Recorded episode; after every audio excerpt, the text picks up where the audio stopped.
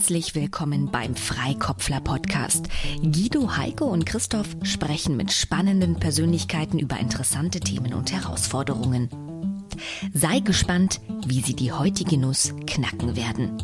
Viel Spaß!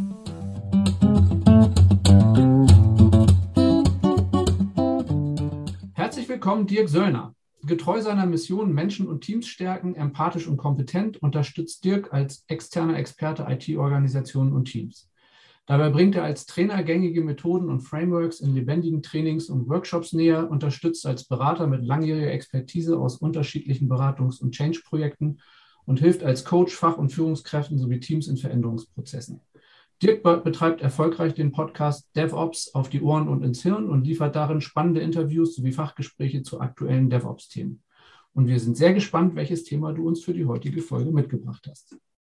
Jawohl, herzlich willkommen. Und man dankt ja auch zu Beginn immer, dass man Gast sein darf. Und ähm, dieser, dieser Dank, den finde ich wirklich in diesem, ähm, also der kommt sozusagen von Herzen jetzt, weil ich froh bin und mich freue, mit drei Freikopflern zu reden. Also ich würde mich auch als Freigeist bezeichnen, also mit Freikopflern ist das schon interessant. Ja, danke für die Einleitung. Ich glaube, da ist nichts hinzuzufügen. Und ähm, das Thema, was ich mitgebracht habe, das geht so ein bisschen auf das ähm, ein, was du eben vorgelesen hast oder was du gesagt hast, Christoph, nämlich Frameworks. Also ich bin als Trainer, ich bin als Berater, bin als Coach für Frameworks unterwegs und trainiere die Frameworks. Das sind die verschiedensten. Also es ist nicht nur Scrum, das sind auch verschiedene andere. Und da kommt manchmal die Frage, ja, ist das denn richtig so? Müssen wir das so machen, was das Framework da sagt? Und dann sage ich, äh, getreu eines Zitat, des Zitats eines meiner netten Kollegen, dann, der sagt nämlich immer, dann kommt die Scrum-Polizei und der sagt, das dürft ihr so nicht machen. Luca, liebe Grüße, falls du das hörst. Äh, ich zitiere dich da immer. Also, die Frage ist, brauchen wir Frameworks? Brauchen wir sie nicht?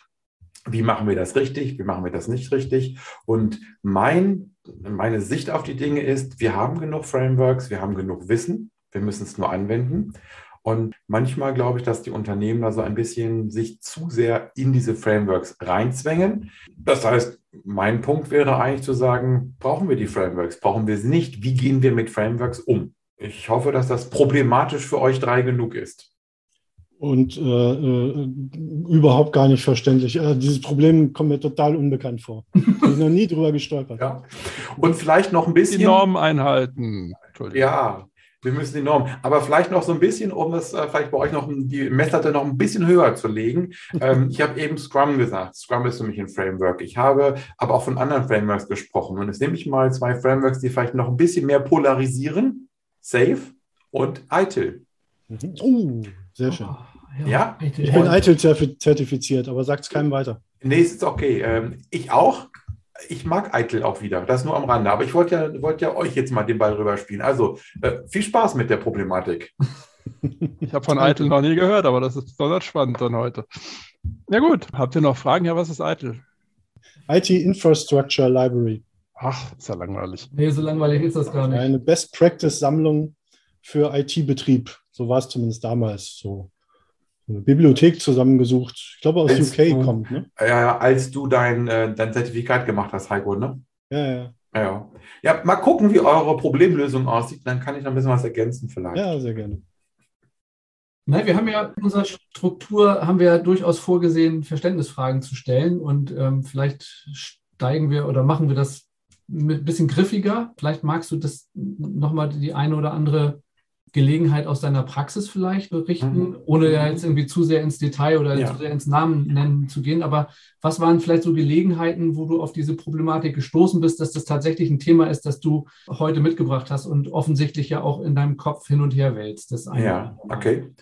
Also beispielsweise habe ich ähm, Scrum-Schulungen für Bundeswehroffiziere. Das heißt, die haben dann zwölf Jahre lang Gehorsam gelernt, wobei in dem Zuge, wenn ich sie schule, sie schon auf dem Weg in die Freiheit sind oder in die Wirtschaft, wie auch immer man das nennen mag. Die hinterfragen natürlich manche Dinge. Ähm, wenn ich beispielsweise auf Safe schaue, ähm, dann kommt das Thema Betrieb was ich interessant finde, vielleicht auch ein bisschen zu kurz. Ähm, also Safe hat gute Ansätze, aber eben der Betrieb, wie ich finde, wird nicht so gut dargestellt ähm, und nicht so hilfreich. Und das äh, spiegeln, spiegeln mir auch die Kunden. Wenn ich dann ähm, auf ITIL gucke, die neueste Version, ITIL 4, also ist auch schon zwei Jahre alt, aber trotzdem eben die neueste Version, die sagt, ja, du kannst das alles so ein bisschen kombinieren, die kommt mit Wertschöpfungsketten und so weiter. Also im Prinzip, je nachdem, vor welchem Publikum ich sozusagen stehe oder ein Training halte, wo ich ähm, Workshops moderiere, kommen mit ihrem Problem und denken, es gibt eine Lösung, nämlich das, was wir gerade in dem Training behandeln. Und dann stellen sie fest, da fehlt irgendetwas für den betrieblichen Alltag. Mhm. Dann kommt quasi meine Aussage, ja klar, also es gibt keine eierlegende Wollmilchsau. Ähm, jedes Framework hat Historie, hat Zielsetzungen. Die meisten sind ja mittlerweile businessgetrieben. Das darf man auch nicht vergessen. Das heißt also, die müssen natürlich auch gucken, was lässt sich verkaufen vom Framework. Ich hoffe, dass ich damit die Verständnisfragen geklärt habe. Ja, absolut, absolut. Ist dir das schon begegnet, dass du bei einem Kunden ähm, tatsächlich auch so ein Verständnis von, naja, wenn, wenn dieses Framework den einen Teil unseres organisationalen Bedürfnisses abbildet und dieses Framework den anderen Teil, lässt sich das auf irgendeiner Weise kombinieren? Also ich kenne keinen Kunden, der das nicht für sich irgendwie kombiniert. Okay. Ich bin aktuell bei einigen größeren Unternehmen, die natürlich im Betrieb IT-Service Management lastig sind, also wo der IT-Betrieb sagt, er ist nach ITIL aufgestellt und arbeitet nach ITIL, ist zwar eine alte Version, aber wird egal. Und die fragen dann zum Beispiel in, in äh, Safe-Trainings, wo sind wir da? Ja. ja. Also insofern ja. Ach so, und die finden alle für sich Lösungen. Also die finden alle für sich irgendwelche Lösungen. Ich kann nicht bewerten, ob die gut oder schlecht sind, aber sie finden für sich irgendwelche Lösungen und die heißen eben nicht, wir führen jetzt ein Framework komplett ein. Also die, die mixen das schon. Ich kann nicht beurteilen, wie gut oder schlecht das sozusagen auch durchgeführt wird. Mhm. Okay, cool. Ja, vielen Dank. ja, ich habe tatsächlich, oh Gott, wie lange ist denn das her? Äh, müsste ungefähr zehn Jahre her sein. Nee, 20, 15 Jahre, dass ich eine ITIL äh, äh, Foundation Zertifizierung damals gemacht habe. Ich fand das ganz spannend und ähm, habe es aber nie wirklich angewendet. Aber es hat mir auf jeden Fall einen Einblick gegeben, wie das so funktionieren könnte, so IT-Betrieb, IT-Service Management, um einfach mitreden zu können, um einfach dieselbe Sprache zu sprechen, wie eben die, die, die Menschen, mit denen ich da eben so zu tun hatte, die wirklich wissen, wie das geht. Ich wusste danach natürlich noch lange nicht, wie es geht aber ich habe zumindest die Sprache und die, die, die Konzepte dahinter ein Stück weit besser verstehen können. Und was du eben so ein bisschen, worüber ihr ja gerade schon mal angefangen habt zu diskutieren, ne, ich habe eher so den Eindruck, dass die Frameworks immer weiter zur eierlegenden Wollmilchsau werden. Die kommen zwar aus unterschiedlichen Richtungen, aber wie du jetzt sagst, ITIL baut immer mehr ein in jeder Version. PMI baut inzwischen auch Agilität ein. Ne? Also das PMBOK macht jetzt auch agil. Scrum.org baut Kanban mit ein und so weiter und so fort. Also irgendwie vergrößern die sich alle, was bestimmt mit diesem Selbsterhaltungstrieb zu tun hat, ne? weil es dann um Geschäft geht und nicht mehr nur um das Thema. Ich habe daraus aber tatsächlich äh, das einzige Projekt, wo ich damit was anfangen konnte, war, dass ich gerufen wurde. Ich durfte in einem Projekt in einem großen deutschen äh, Industriekonzern die ITIL-Prozesse sollten alle Kennzahlen kriegen, KPIs. Und da ITIL zumindest damals nicht viele hatte, um das messbar zu machen, ich weiß nicht, wie es heute ist, habe ich mich dann wiederum aus COBIT bedient, was ja auch wiederum ein Framework ist, was in die ähnliche Richtung geht. Und ich fand das total spannend, damals intellektuell äh, mal COBIT und ITIL zu mappen, zu gucken, wie hängt das miteinander zusammen, um dann eben die Kennzahlen oder Metriken aus dem einen ähm, in das andere zu übertragen. Und von daher war für mich immer so ein Framework einfach ein Baukasten erstmal. Also nein, nicht ein Baukasten, ein Werkzeugkasten, aus dem ich mich da bedient habe. Mhm. Tatsächlich finde ich es bei Scrum ein bisschen anders, weil da sehe ich eben auch den umgekehrten Fall, dass man das von Anfang an quasi nur als Werkzeugkasten betrifft und denkt, ah, wir nehmen mal das und nehmen das und wundern uns dann, warum es ohne Scrum Master und ohne Retrospektive zum Beispiel, weil wir machen jetzt nur Stand-ups und dann funktioniert es plötzlich nicht. Und dann heißt es halt irgendwie, bei uns funktioniert Scrum nicht. Ich, mein Plädoyer wäre, und dann halte ich auch die Klappe und übergebe an Guido und Christoph, bei sowas ruhig einfach mal mit, mit dem zu beginnen und nicht gleich mit Cherrypicking zu beginnen, nicht gleich mit Rosinen raussuchen, sondern erstmal, lass uns das doch mal ausprobieren, damit Erfahrungen sammeln, aber dann natürlich anpassen. Ähm, mhm. Natürlich dann auch aus anderen Werkzeugkisten bedienen und gucken, was fehlt da, was hat früher schon gut funktioniert. Also jetzt nicht One Size Fits All und ne, das Spotify-Modell wäre ja noch so ein anderes Framework, was es ja gar nicht gibt, aber was viele halt äh, denken, dass es das gibt, das irgendwie zu nehmen. Das funktioniert halt nicht. Das mit dem Werkzeugkasten finde ich total wichtig und spannend, weil der Zimmermann hat einen anderen Werkzeugkasten als der Mechatroniker, der Mechatroniker einen anderen als der Klempner und der Klempner einen anderen als der Maler. Ja, du musst halt ein Grundverständnis dafür haben, was du damit tun willst. Jetzt, äh, wenn du jetzt den Malerwerkzeugkasten Richtung Klempner erweiterst, das tust, das ist ja das, was ne, die eierlegende Wollmilchsau mhm. nachher macht, dann brauchst du trotzdem noch das Grundverständnis dafür, welches äh, der Werkzeuge du zu welchem Zeitpunkt einsetzt. Aber natürlich braucht der Maler auch mal einen Schraubenzieher, um, um eine Steckdose rauszuschrauben oder sowas, ja, um den Elektriker da ein bisschen zu mimen. Und von daher also ich finde das Bild dieses Werkzeugkastens total spannend, aber du musst eben auch ein tiefes Verständnis dafür haben, welches Werkzeug du an welcher Stelle einsetzen kannst. Und das ist, glaube ich, das, was dann die Schwierigkeit erzeugt, weil der Mechatroniker hat natürlich nur Mechatronik gelernt, erstmal. Und der Maler malert auch erstmal und das lernt er zwischendurch noch, wie er die Steckdose rausschraubt, ähm, ohne dass er dann ein Gewicht kriegt. Aber diese Lernerfahrung, die muss man halt auf dem Weg machen, bevor man dann anfängt, die Frameworks zu sehr zu vermischen und neue Käste, Werkzeugkästen zu nehmen. Und das andere Thema, was ich spannend fand und wichtig äh, an der Stelle, ist eben die Sprache und die Konzepte erstmal zu verstehen.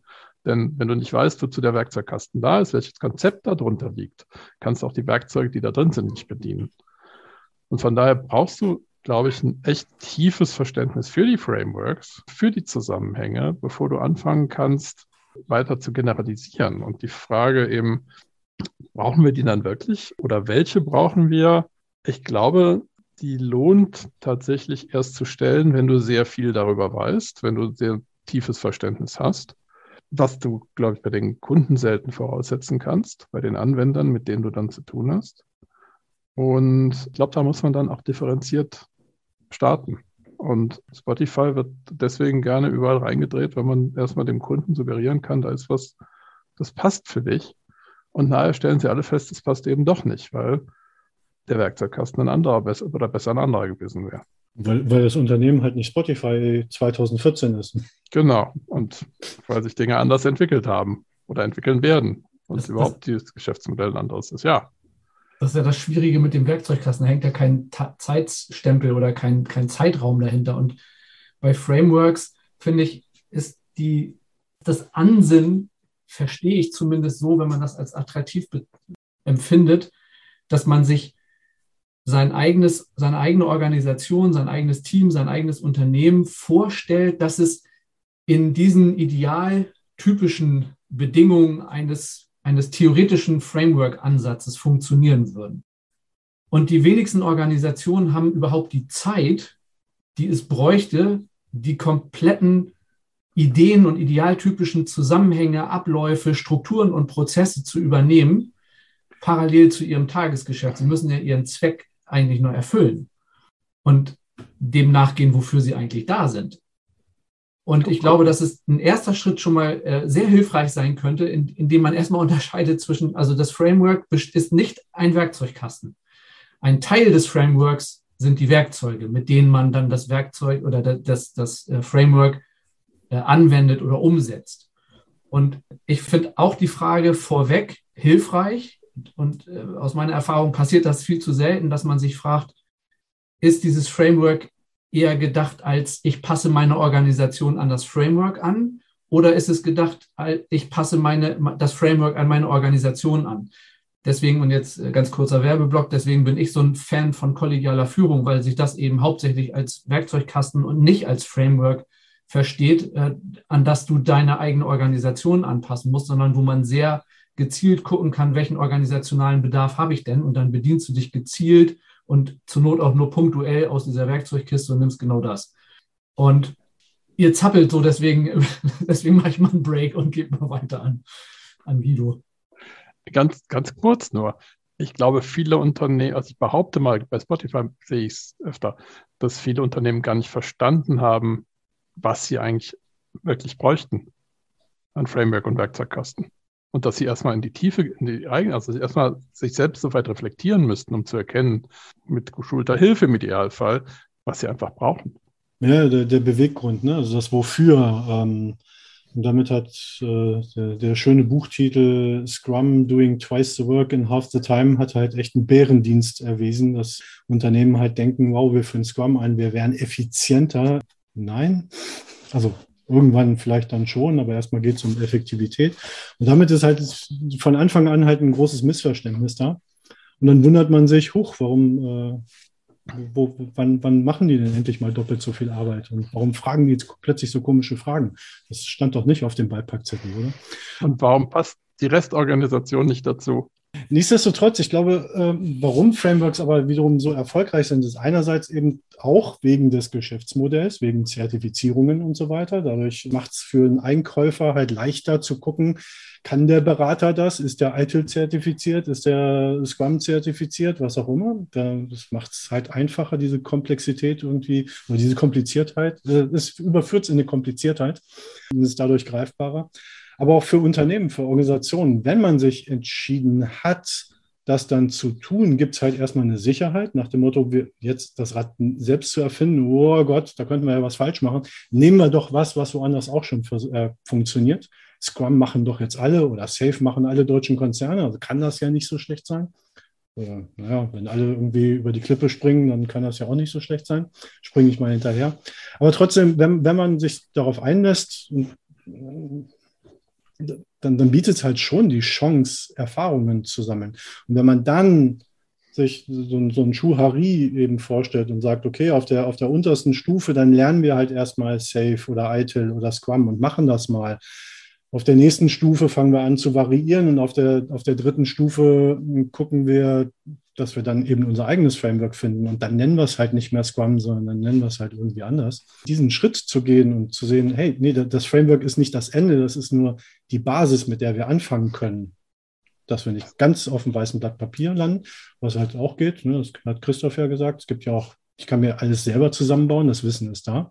Aber es macht es halt für viele Organisationen einfacher, erstmal ein bestehendes Konstrukt, was in sich geschlossen funktionieren kann, zu nehmen, nur dann dabei zu bleiben und zu denken, das wird jetzt bis in alle Ewigkeit genauso perfekt funktionieren. Das ist halt auch verrückt. Möglichst wenig die Komfortzone verlassen.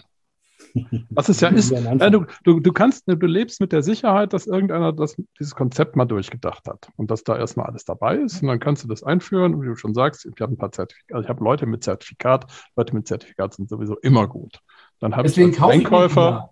Genau. Dann, Weil die das Wissen haben, was ich nicht habe. Und deswegen ja. sollen die dann dafür sorgen, dass es bei mir funktioniert. Weil bei den anderen hat es auch funktioniert. Die müssen das auch auf die gleiche Art und Weise gemacht haben. Genau. Abhängigkeit erzeugen. Nee, das war das falsche Moment. Ja. Du gehst ja in die Abhängigkeit von deinem zertifizierten Berater, der dir dann sagt, was du tun und was, was du lassen sollst. Das ist entmündigt sozusagen die Organisation an der Stelle. Aber also, das schießt mir gerade eine Frage durch den Kopf. Ist das, also mich würde interessieren, inwieweit das gelebte Praxis ist, dass tatsächlich ein Entscheider, der sagt, wir führen jetzt bei uns Scrum ein oder wir nehmen uns kollegiale Führung oder wir Safe oder ITIL oder was auch immer an Framework irgendwie eingeführt wird, das wird ja an irgendeiner Stelle entschieden.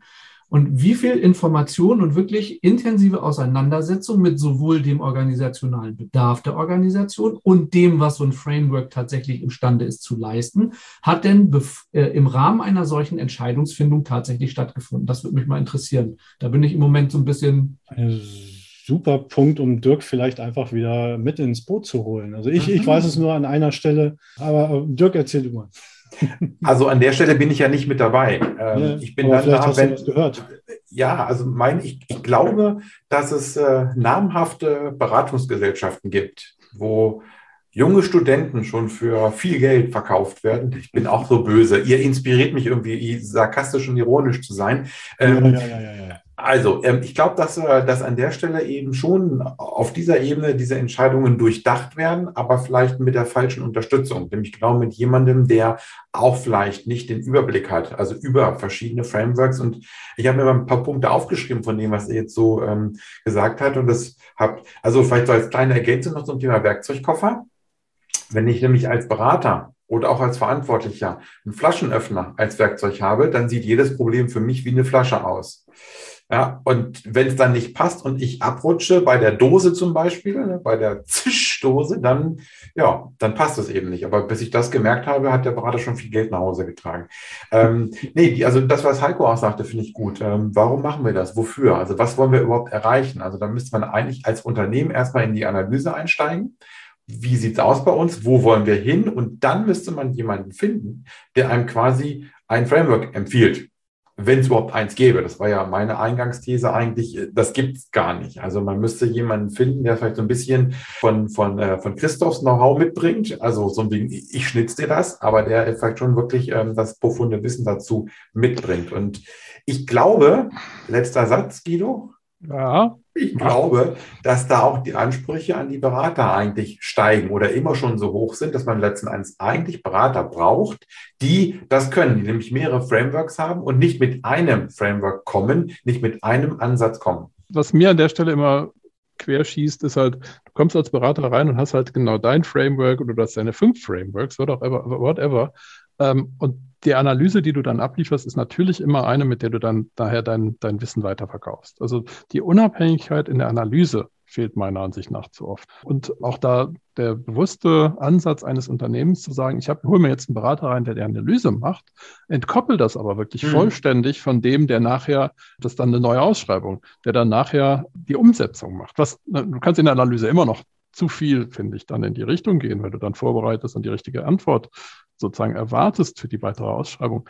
Aber grundsätzlich da mal zu entkoppeln, wäre, glaube ich, ein ganz wichtiger Schritt. Heiko? Ja, viel, viel, viel zu selten. Ich glaube, ich habe es zweimal tatsächlich äh, in, in meiner Laufbahn erlebt, dass wir eine reine Analyse oder Tool-Auswahlprojekt gemacht haben und danach dann auch nichts mit der Einführung irgendwie zu tun hatten. Ja, das war total cool, mhm. so richtig unabhängig ranzugehen. Wenn man selber quasi schon die Lösung eigentlich mitbringt, dann ist das ähm, vielleicht lukrativ, aber auf jeden Fall nicht unbedingt das Beste. Das heißt, die Gefahr ist halt immer, dass es gefärbt ist. Wenn du jetzt einen, einen, einen, einen Berater reinholst, der halt sein, ne, der am liebsten Scrum verkauft und ein äh, bisschen eitel obendrauf, dann geht es halt immer in der Analyse in diese Richtung. Also da echte Unabhängigkeit herzustellen, ist auch also extrem schwierig. bräuchtest du für den Start eigentlich einen Berater, der gar keine Ahnung hat von den ganzen Frameworks, der sich den ganzen möglichst unvorbelastet und, und eben nicht, ähm, also wirklich sicher ohne eigenes Interesse so einem Problem oder so eine Herausforderung äh, widmen und stellen kann, weil er eben null Ambitionen hat, sein eigenes, weil er hat keins, äh, sein mhm. eigenes Framework nachher irgendwie als die Lösung irgendwie zu verkaufen und damit dann eben Analyseergebnisse möglicherweise in eine Direkt, äh, äh, Direktion zu pushen. Ich würde es anders formulieren. Ich glaube, du brauchst als großes Unternehmen einen kleinen Berater,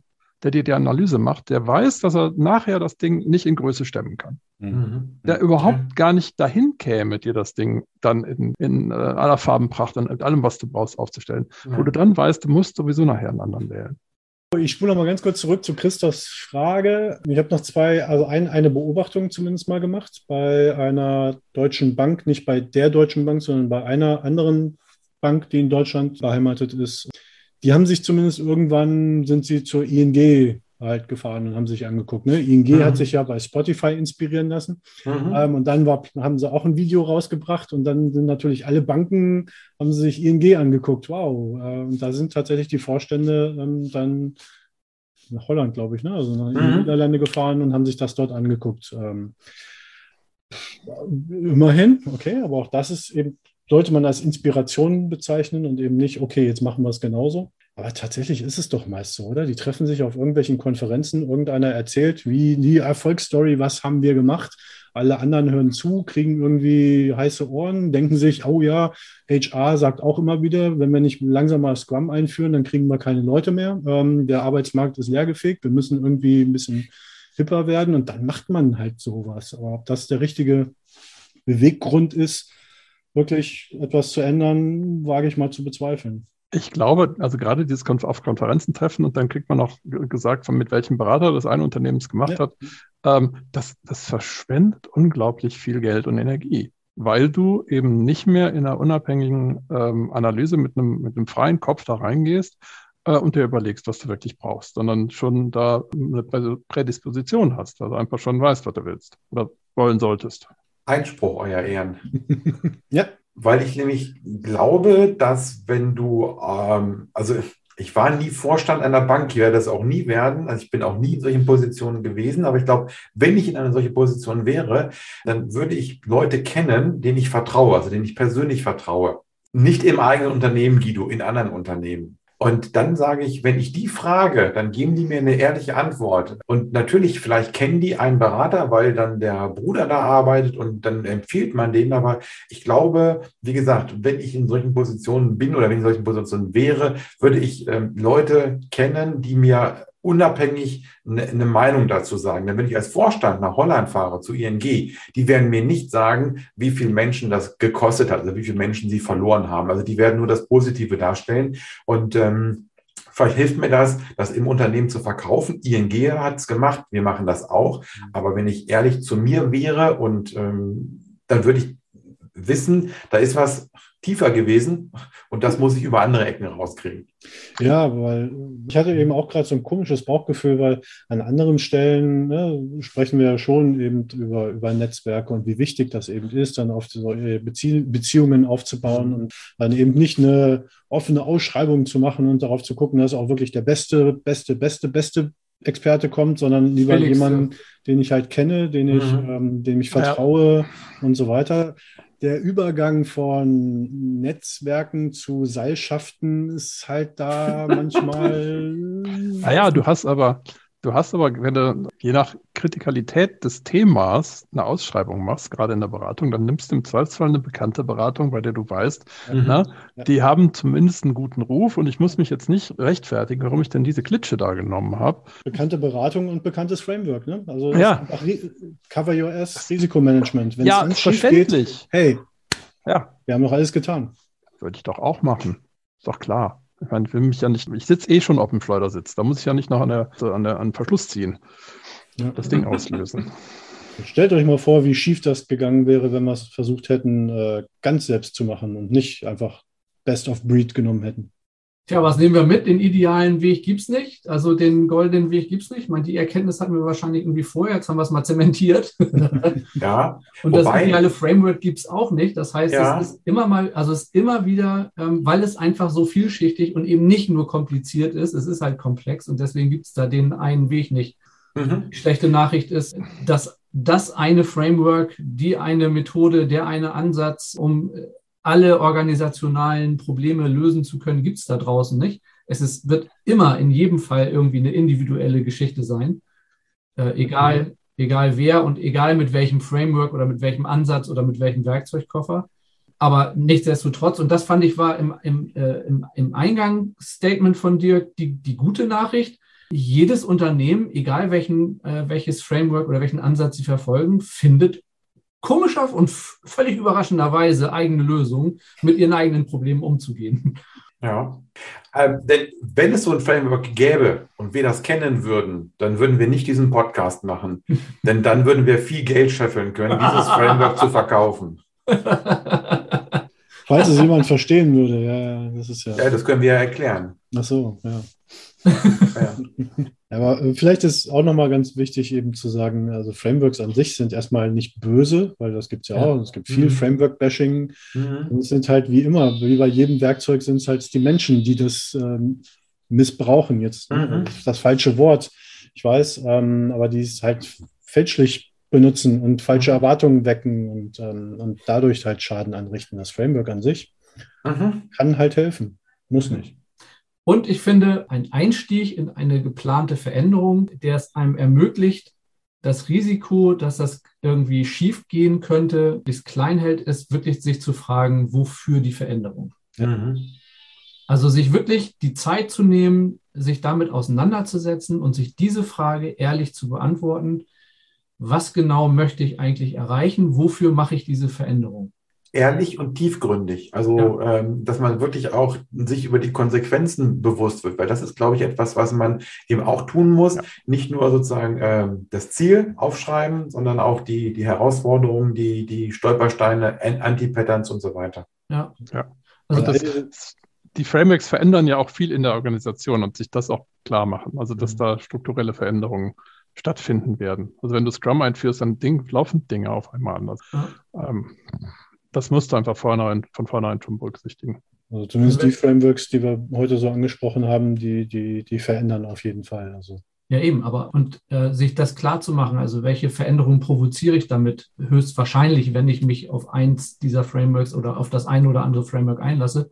Also wenn ich in eine Organisation gehe mit dem Ansatz kollegialer Führung, dann heißt das Erste, was wir machen, heißt Orientierungsworkshop. Und da ist standardmäßig wird diese Frage immer gestellt. Wofür möchtest du die Veränderung? Mhm. Und was an Zeit, an Ressource hast du zur Verfügung, um diese Veränderung tatsächlich auch mit, mit, äh, mit Substanz und mit Leben zu füttern. Also auch da wieder, was ist, der, was, was ist leistbar für die, äh, für die Organisation, die gewünschte Veränderung tatsächlich auch in Angriff zu nehmen und dabei zu bleiben und das konsequent auch durchzuführen.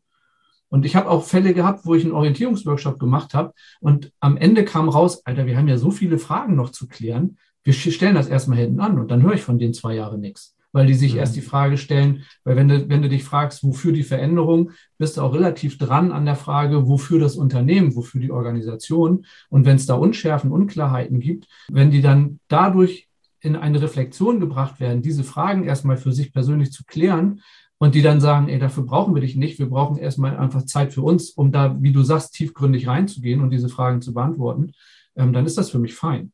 Ja. ja. Dirk, Deine letzten Worte? Also für heute nicht. Halte ich das raus? Ich sage danke, weil das war ähm, ein freigeistiges Gespräch. Äh, also der Kontakt mit den Freikopflern hat sich äh, gelohnt, für mich zumindest. Ich hoffe, dass es für die Podcast-Folgenhörer auch lohnenswert ist, ähm, zumindest immer so ein bisschen, immer so ein bisschen was dazu zu lernen und einfach in dem, über den Austausch auch vielleicht neue Synapsen zusammenbringen und so weiter. Also das wären sozusagen meine Schlussworte. Vielen Dank. Ja, dann vielen herzlichen Dank. Danke für das Thema, danke für den Impuls. Tschüss.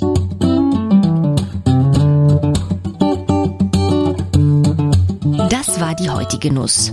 Wie war's? Und wenn auch du, dein Team oder dein Unternehmen ein kniffliges Problem haben, man kann die Freikopfler auch buchen. Für Workshops, Trainings, Coachings und zum Freikopflern, wie gerade eben. Schau doch gleich mal bei freikopfler.de vorbei und kontaktiere die drei. Tschüss, bis zur nächsten Folge.